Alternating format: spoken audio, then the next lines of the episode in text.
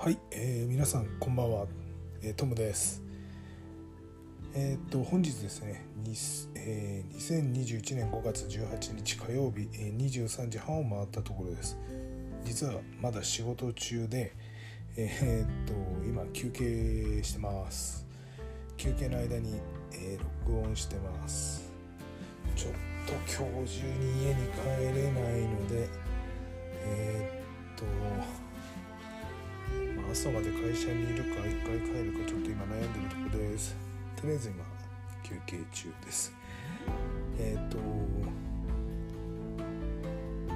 今日ですね、えーと、ニュースをお伝えしたいと思うんですがちょっと家の環境と違うのでなかなかパソコンもないので勝手が違うので、えーと、ちょっと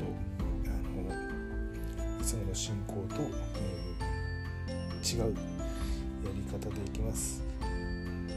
えっ、ー、と最初にですね今日5月18日届いてるニュースが、えー、一応6件ですね今届いてます。先にタイトルを申し上げますと、えー、1件目が着物クリーニングサイトに不正アクセスがあったと、えー、クレジットカード情報が流出してます。したと。いうことですね。はい。これはなんか決済アプリケーションが改ざんされていたと。いうこと。で2つ目がですねヨーロッパで拡散する Android を狙うマルウェアがあると。これフルボットっていうやつですね、えー、スペルは、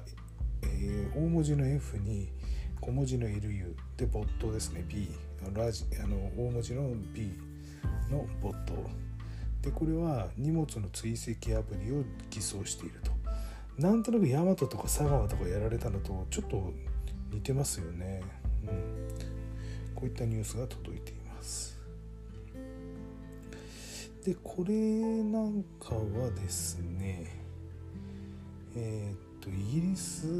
ドイツ、まあ、結構幅広くですねえっ、とまあ拡散してるようですね。イギリスドイツハンガリーイタリアポーランドスペイン、まあ、こういったところ英語結局英語圏のあ英語によるキャンペーン、あのー、が展開されててなんか700を超えるユニークなドメインが使用されているということでかなりあの広範囲な、えー、攻撃ではないかと思います。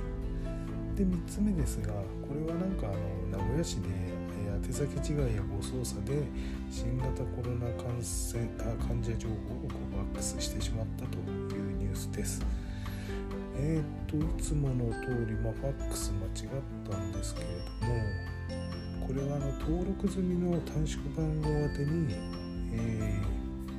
ー、ファックスを送ったつもりだったんですね。あ違う。ごめんなさい。これ、えーと、新型コロナ感染症患者の就業制限に関する書類をコピーしたしようとしたらしいです。ところが複合機なんで、えー、まあ、今回 FAX の機能が起動している起動していたんですけどこれに気づかずに登録済みの短縮番号宛てに FAX を送っちゃったと。で誤操作に気づいたんですけど取り消しが間に合わなかったと。ああ行っちゃったってやつですね。なんかこういうのってなんかありそうですよね。うん。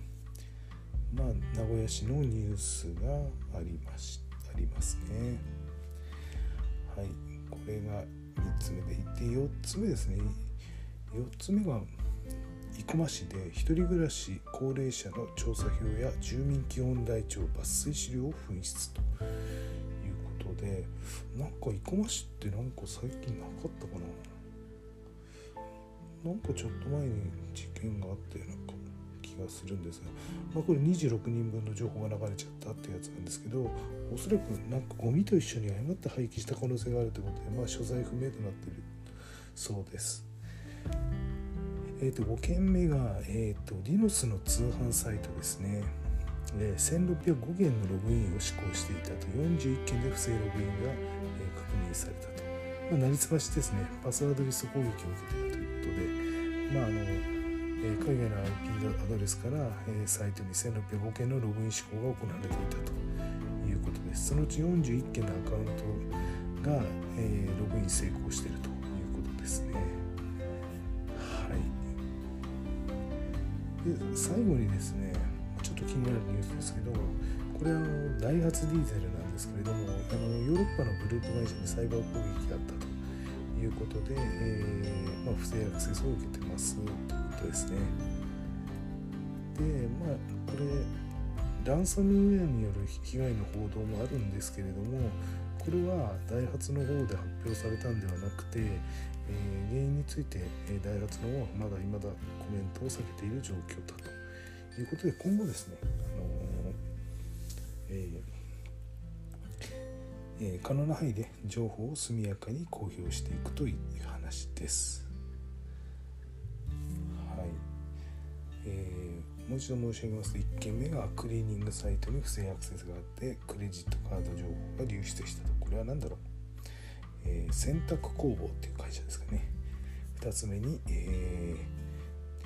ー、ヨーロッパで拡散する Android を狙うマルウェアフルボットが、えー、多くなっていると。荷物の追跡アプリを偽装していると。3件目が、え名古屋市のえー、宛先違いや誤操作で新型コロナ感染情報を誤ファックスと、まあ、コピーしようとしたらファックス送っちゃったというやつですね。えー、もうえー、これが3件目。4件目が1人暮らし高齢者の調査票や住民基本台帳。抜粋資料を紛失したと。生駒市の事件。えー、5件目がディノスの通販サイトに1605件のログイン施行41件で不正ログインと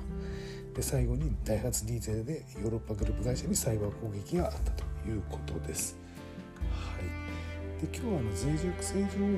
は特になりません。はい。えっ、ー、と業界団体政府の方からもありませんね。はい、ちょっと今僕の方で把握しているのはこれらの協力金のニュースになります。あの詳しくはねあの気になる方はあの各社の、えーと各自治体の、えー、ホームページをご覧いただければと思います。はい、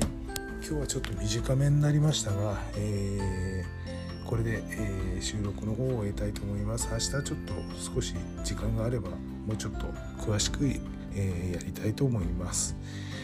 はい、えー、っと今日は、えこの辺で終わりにしたいと思います。え隙間時間に聞いていただけるとありがたいです。はい、それでは、えー皆さんお疲れ様でしたおやすみなさいもうちょっと仕事続けますそれではまた